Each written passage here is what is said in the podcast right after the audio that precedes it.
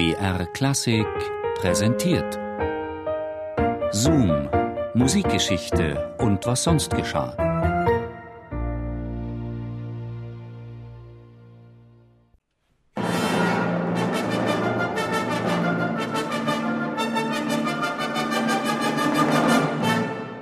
Beethoven. Selbst in der Verirrung groß, hatte einer der ersten Kritiker ratlos geschrieben. Der 8. Mai 1824 in Wien war kein Tag, der in das Gedächtnis der Menschheit einging. Ludwig van Beethoven veranstaltete eine große Akademie im K&K Hoftheater nahe dem Kärntner Tor. Ein Benefizkonzert in eigener Sache. Die Uraufführung der Sinfonie mit der Nummer 9 war bestenfalls ein unwürdiges Spektakel.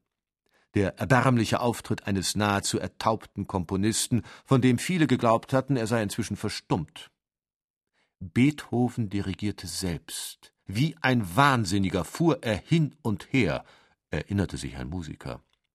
Bald streckte er sich hoch empor, bald kauerte er bis zur Erde. Er schlug mit Händen und Füßen herum, als wollte er allein die sämtlichen Instrumente spielen, den ganzen Chor singen. Die eigentliche Leitung des Konzerts lag aber in der Hand eines anderen. Welch ein Lärm! Die Zeitgenossen waren verstört.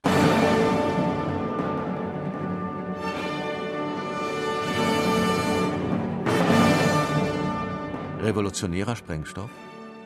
Die ratlosen Kritiker griffen zum Vokabular der Revolution, um diese ihnen unerhörte Musik der Neunten zu beschreiben. Eine Musik mit fast bizarrem Charakter. Grell, kolossal, voller schauerlicher Tiefen, Grotesksprüngen, aus einem Modulationslande in das andere.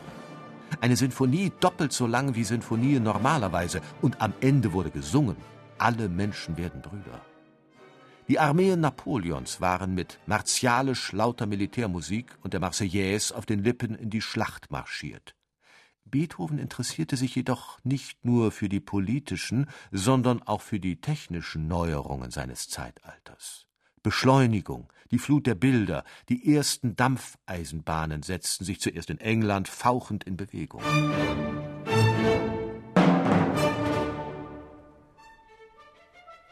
Dampf hieß das Zauberwort des Fortschritts. Und auch im Haushalt des leidenschaftlichen Kaffeetrinkers Ludwig van Beethoven erzählte jeweils genau 60 Bohnen pro Tasse ab, fand sich alsbald eine neuartige Kaffeemaschine. Sie war 1825 in der Wiener Zeitung inseriert worden, vermutlich ein Vorläufer der heutigen Espressomaschine. Eine Kaffeemaschine auf acht Schalen kostet 35 Florin, stand vermerkt in einem jener Hefte, mittels derer Beethoven Konversation betrieb.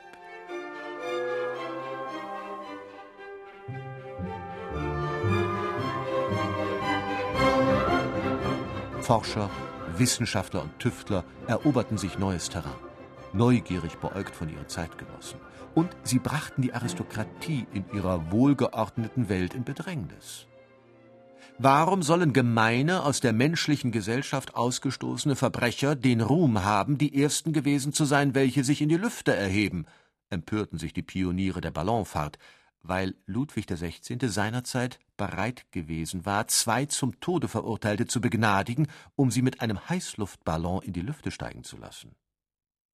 Die Aushebelung der Zentralperspektive. Panoramablick. Flugapparate und Ballonfahrten faszinierten auch Beethoven, wie ein Freund überlieferte. Für den 28. August 1826 war die erste Luftfahrt der Madame Garnerin in Wien angekündigt. Sie sollte aus der schwindelnden Höhe mittels Fallschirm sich zurück zur Erde herablassen. Ein in Wien noch nie gesehenes Schauspiel. Dieses gab somit allgemeines Interesse. Es war an diesem Tage aber mein 13. Geburtstag, und Beethoven ward sowohl zu dessen Mitfeier von uns zu Tische geladen, als auch um nachmittags von unseren Fenstern aus, welche die Aussicht bis über die Bäume des Praters hin gewährten, der Garnerin neues Experiment zu betrachten.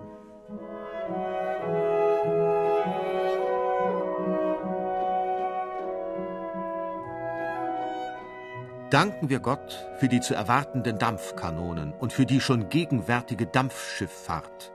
Was für ferne Schwimmer wird's da geben, die uns Luft und Freiheit verschaffen.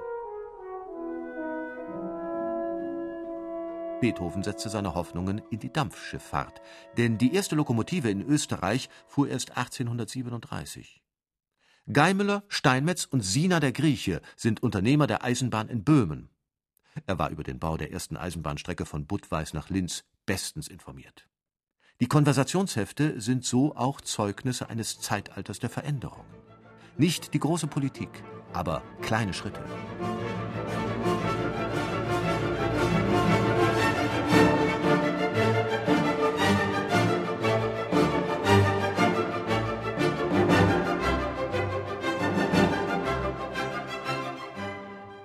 Eben hat die Haushälterin gelacht, weil der Bruder deine Zündmaschine tadelt und Grundsätze für eine andere Art anführt, die aber bis jetzt nicht erfunden ist.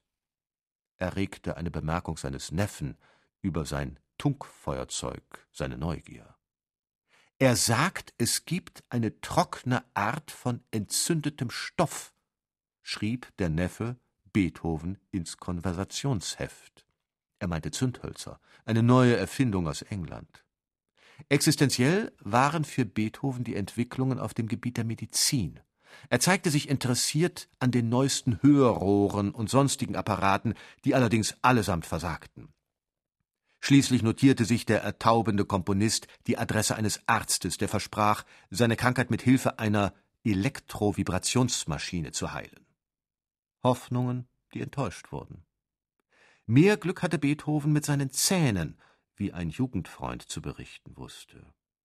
Dass sich der letzte untere linksseitige Mahlzahn sehr gut mit Gold plombiert vorgefunden, es erscheint dies in doppelter Beziehung augenfällig, denn es gehört zur Ausnahme, dass in jener Zeit schon, wenn auch mitunter, so gut plombiert worden.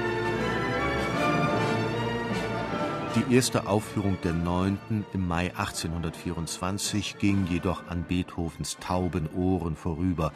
Anton Schindler, Beethovens unbezahlter Privatsekretär, teilt dem Komponisten in einem jener berühmten Konversationshefte in einer knappen Bemerkung schließlich mit Ich habe nie im Leben so einen wütenden und doch herzlichen Applaus gehört als heute.